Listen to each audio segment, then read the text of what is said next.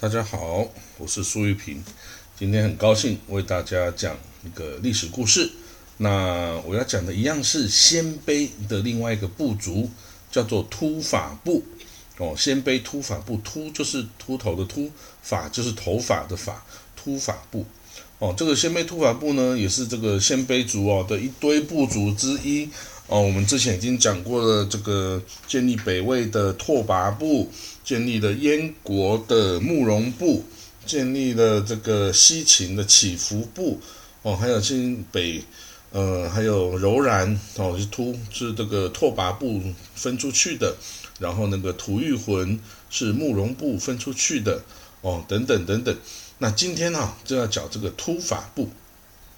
那这个突法部哈，其实哦，它跟拓跋氏哦，拓跋部也是。出自同一个先祖哈，他同样的那个先祖呢，就是呃拓跋部的首领哦，这个在最早开始东汉时代的叫做拓跋节分哈，拓跋节分，他的这个拓跋节分的长子哦叫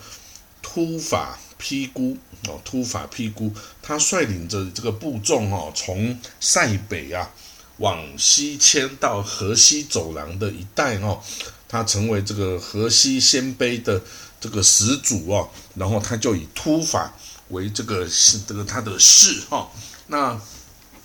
他的后代啊，在最后这个五五十六国时间啊，在最后那边呢，曾经建立过南梁这个政权哈，南梁这个政权。那个南梁灭亡之后啊，他这个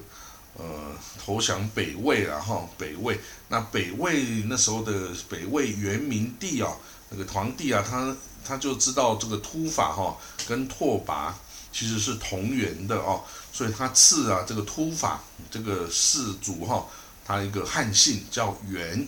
就是呃水源的源哈，叫元。好了，那讲到突法呢，那到底怎么会有突法这样子发音呢？你说有的人说，嗯，它其实就是拓跋的一个转音呐哈，叫拓跋，然后就变成突法。好像有这么一点意思，但是另外一种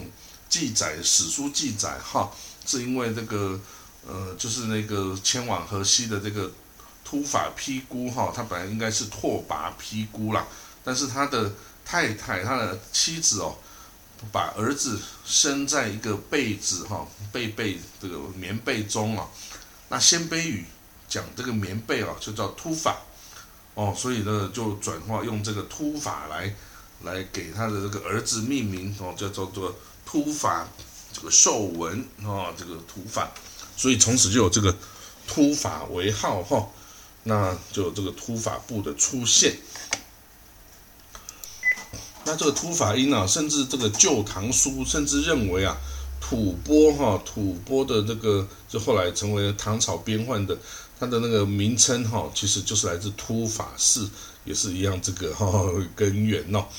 好了，那我们讲过他的这个突法，那他的突法呢，就是在东汉的时代哦，他就呃迁到了这个河西走廊这边哦。那河西走廊这边，那他在那边难道就乖乖的这个听从这个朝廷的话吗？后来当然是三国时代啊，然后到了曹魏时代啊，然后又到了这个晋哦西晋的时代哈。那终于到了西晋，这个篡了曹魏的第一个皇帝啊，叫做晋武帝，叫司马炎。哦，司马炎，他那个时候哦，他已经等于是已经打下了呃这个蜀蜀国哈，然后准备要最后收复这个东吴的这个时候呢，那这个三国就结束了嘛哈。但是呢，那时候的北方哦，这个很多的。这个胡族哈已经开始起来，这个找他这个晋朝的麻烦喽。这晋朝啊，面对是亡于这个胡族的，然后那这个一早最早起来找他麻烦，就是这个突法鲜卑哈。那这个突法鲜卑有一个很厉害的这个首领哦，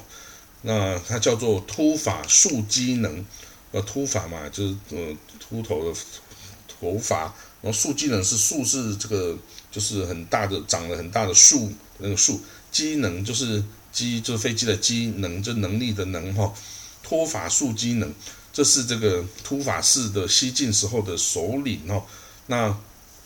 他在任这个首领期间哈，因为这个很不幸啊，这个那个时候陇西哈这个发生连年的大旱灾哈，那当地这个等于是西元两百六十八到两百六十九年之间发生的大旱灾哈，河西陇西这里，那当地民众哈都这个嗷嗷待哺啊，深受其害啊，几十万的居民都这样没有吃的东西喽。那那个时候的灾区哈，因为胡汉杂处哦，这个很多很多鲜卑人呐、匈奴人呐、羯人呐、羌人，通通都集中在这个哦陇西的地区杂处哈。那所以这个这个其实朝廷也知道这个事端事关重大哈，这个胡汉杂处本来就够麻烦，还这么多这个部族混在一起哈，会出事啊。所以这个晋武帝司马炎呐，他就派出手下。这个武力很强的一个悍将哈，叫做胡烈，前往这个地方镇守哈，这个凉州、秦州这个地方。那这个胡烈到任之后啊，他去采取这个高压手段哦，来处理这个事情哈。他这个他凡是这个反起来这个作乱的啊，不听政府这个指导的啊，他就开始动兵来镇压哈。那不仅呢，这个羌人呐、戎啊都失去了，这个都这个对他失去信心哈，这个灾区难民哦，这个的苦难啊也一点都没有减少哦。那结果这个呃河西鲜卑的这个突法术机能这个首领呐，他就在西元两百七十年的时候啊，开始起兵反抗哦。好，那这个七年两百七十年的六月哦，这个秦州刺史胡烈哈，这个晋朝的大将军，他就率军来征讨这个突法术机能哈，那个他们大战于这个万湖堆这个战场哦，结果胡烈啊兵败身亡哈，兵败身死哈，那这个突法术机能呢，军队啊士气大振啊，一举攻下这个高平川等等的这个重地哈。那这个晋朝的扶风王司马亮啊，继续派将军刘琦前来救援哦。结果刘琦这个呃观望不进哈，不敢前进哦。那所以司马炎这个晋武帝司马炎啊，下诏罢免了这个司马亮这个扶风王啊，然后又命这个尚书石鉴哦，石头的石鉴鉴鉴鉴察的鉴哈，来当安西将军、都督秦州诸军事哈。然后这个与奋威将军田章率大军西征，哦，然后呢，结果这个但是那时候石建哦跟这个东羌校尉哦杜预哦发生矛盾哦，那这个杜预这个将军呢，他说不应该对这个鲜卑这个判断哦盲目出兵，你要搞清楚状况，各种情呃情报收集之后，你才可以哦这个才能保必胜啊。就实践没有那耐心去跟他慢慢玩了，他就说你这个人就就胆小怕事，不敢前进，然后就把这个哦这个轻车将军哈这个杜预啊给这个诬陷他，然后把他的踢出这个军中啊。但是呢，实践讨伐率军讨伐突法术技能，结果呢还是战败哈。哇，那到了这个七月哈，这个司马炎哦这个。晋武帝啊，他又派了哦，这个宗室哈司马俊，汝阴王司马俊为镇西大将军哈，然后派了这个军队啊，跟这个鲜卑的叛军啊，一年多来的交战哈，结果不但这个突法术机能啊没有被消灭，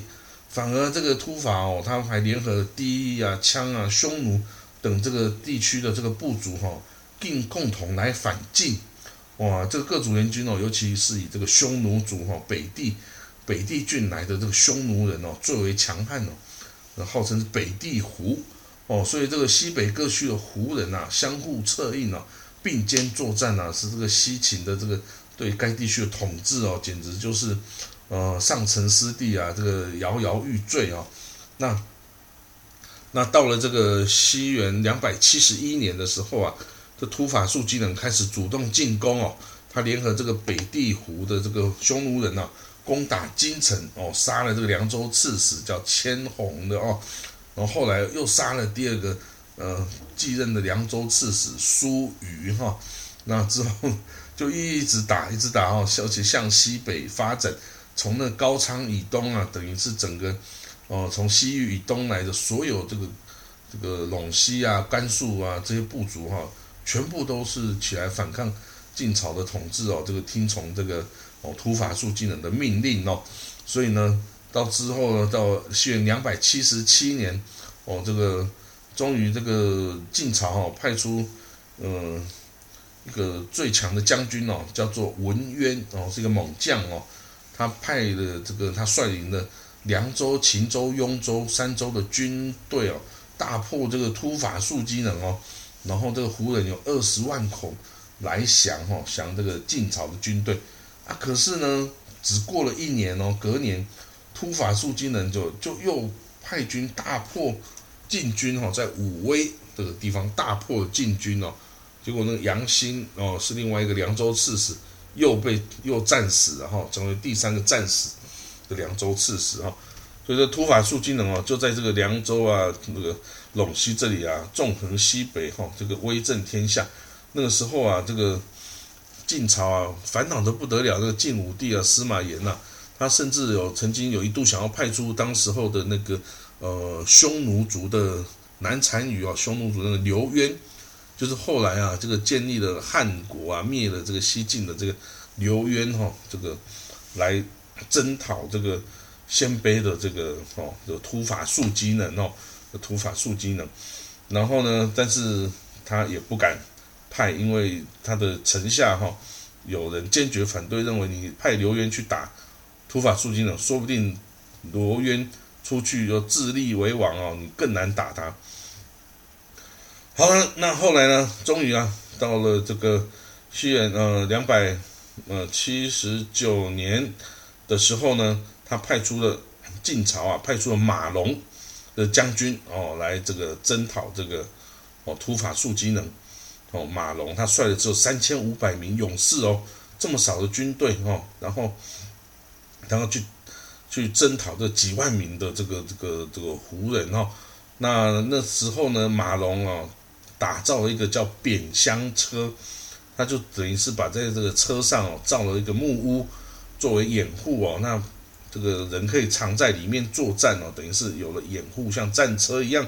那就边作战边前进哦。这个鲜卑军人呐，就鲜卑的军队哦，就死的死，伤的伤哦，就就就就结果最后啊就被打败了，哦然后马龙啊就收复了武威啊。然后呢，再跟这个拓跋这个突法术机能哦一场大战，结果啊马龙居然就把突法术机能给杀了，哇！这个从此啊凉州就被晋军啊给平定了。那那时候的这个突法术技能死后啊，他的麾下那些个胡人的部队啊，都失去了这个领袖啊，就土崩瓦解哦。然后有的像这个马龙将军请降啊。啊，不愿投降啊，就各自四散哦，这个自己找逃生的地方去了哈。所以这个秦梁之变哦，这个就结束了哈。那但是呢，这个 这个这个历时九年的这个秦梁之变呐，对于整个晋朝的军事形势哈，造成了非常坏的影响哦。这个司马炎哦，他曾经说哦，这个秦梁二晋啊，比年屡败，胡虏众暴。百姓荼毒，遂使异类煽动，害及中州。虽复吴蜀之寇啊，未尝至此。哦，他就是这个司马炎呐，他就说这个秦秦梁啊，就是这个关西陇州呃陇西哦这一带哦，这个这个胡虏啊，这个胡人呐，这个暴虐啊，百姓都屠毒啊，然后遂使异类煽动，所以所有那些胡族啊，通通起来这个举兵造反呐，这个最后害得。中州、中原呐，也都这个受到损害啊。这个这个这样的损害啊，即使是连这个吴蜀之寇啊，就是这个蜀汉呐、东吴啊，这个寇患呢，都没有他们对国家的破坏来的严重哦。哦，所以他是讲的这么的严重哈。好了，那当然这个突法术技能的这个呃，就结束了他的这个呃的战争的历史哈。那当然后来也就是。呃，西晋就灭亡在这个刘渊啊创立的这个汉国中啊，那这个汉后来又被这个石勒的后赵取代了，那石勒又被这个鲜卑的慕容家族的燕呐给灭，然后然后那个以鲜卑啊的慕容燕跟这个拓跋的代啊也被这个前秦的苻坚的这个家族苻坚第第一族哈所唱的前秦给灭了啊，前秦要这个前秦啊，这个再讲一次的的五代十国历史啊，这个不是五胡十六国历史啊，前秦呢在。攻打这个东晋的淝水之战，西元三百八十三年，淝水之战哦，这个大败，所以所有的这个北方的他的属下的这些部族啊，全部起来重重新复国，哦，重新复国啊，然后到哦那个西边呢，就是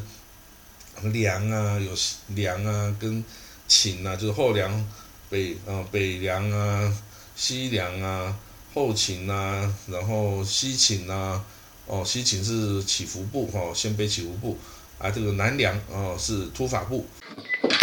哦，那个关中方面哦，真的比较复杂一点哦。这个其实后秦哈姚兴呢，在西元三百九十四年跟西秦的起伏前归哈是一起共灭了前秦哦。然后呢，六年之后啊，这个后秦这个姚兴哦，他是第一组哦的姚兴，他攻灭了这个起伏的这个西秦哈。那这个起伏投降了之后，哎，也也也没有被杀哦，反而也姚兴继续重用他哦。然后那时候的匈奴铁服部啊，就是建了这个赫连赫连勃勃哈，这个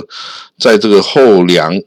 投降给后秦后啊，这个。这个后的关中是被后秦所占据哈，后秦就是这个姚兴哦，这个氐族哈。那四百零七年，赫连勃勃建了这个统万城的这个胡夏政权哦，然后这个他是等于是叛离了这个姚氏的这个后秦，然后就是与这个。这个胡夏跟这个后秦啊是屡屡交战哦，然后这个起伏前归哈，趁机光复西秦哦，哇，那这个，然后 然后呢，这个西秦哦就攻灭了南梁哦，这个南梁的起伏啊，其实也是鲜卑的起伏部，他攻灭了这个突法部的这个南梁哈，然后具有这个陇西哈，然后之后。就是呃东晋的刘裕啊，发动这个北伐啊，把这个关中啊这一带哦，都都都把它打破了哈，洛阳啊、长安通通打破，把这个后秦这个姚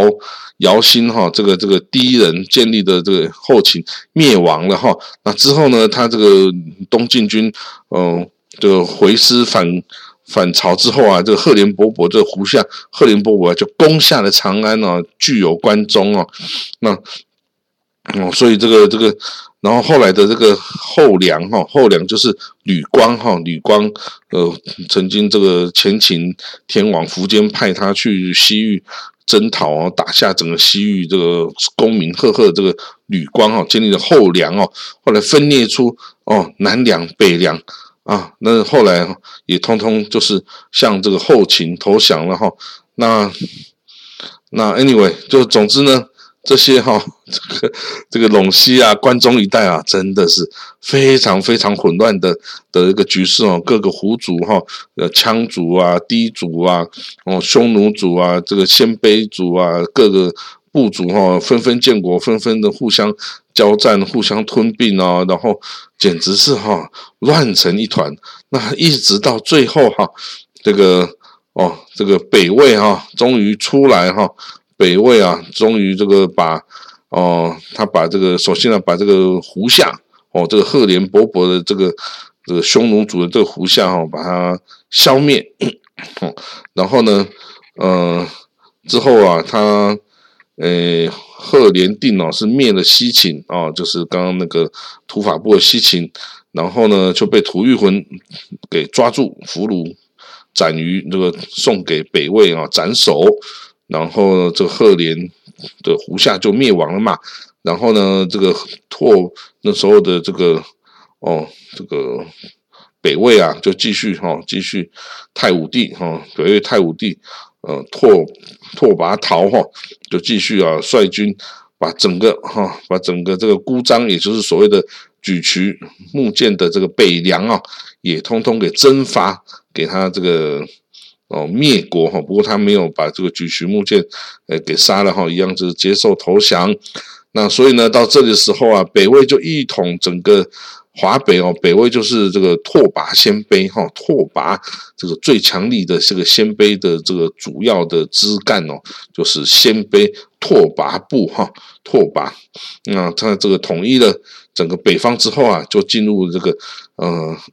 魏晋南北朝哦，这个那晋呢，后来就变成这个宋齐梁陈哦，这个南朝宋齐梁陈哦，这个这个阶段哈，所以北魏啊，就是一统所有的北方胡族啦哦，然后这个一统天下，他他